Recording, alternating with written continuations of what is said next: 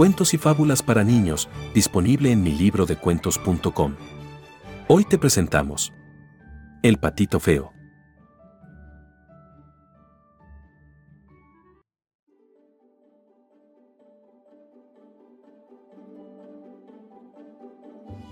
Había una vez un patito llamado Pablito que vivía en un lago en Colombia.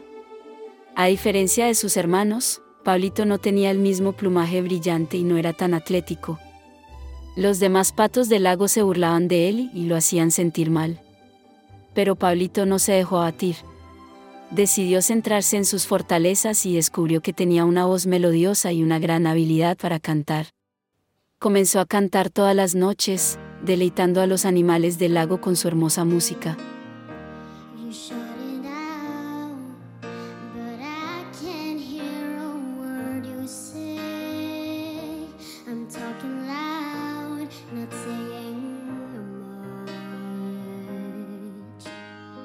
Un día, un grupo de hipopótamos viajeros escuchó su canto y se acercaron al lago para ver quién lo estaba cantando.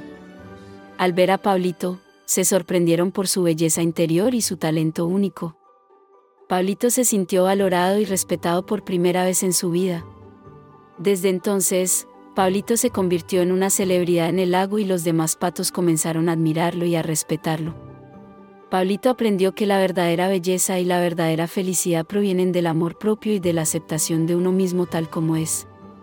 Y así, Pablito se convirtió en un ejemplo para todos los animales del lago, demostrando que es posible superar las adversidades y encontrar la felicidad a través de aceptar nuestras diferencias y el valor único que tienen los demás. Y colorín colorado, este cuento ha terminado.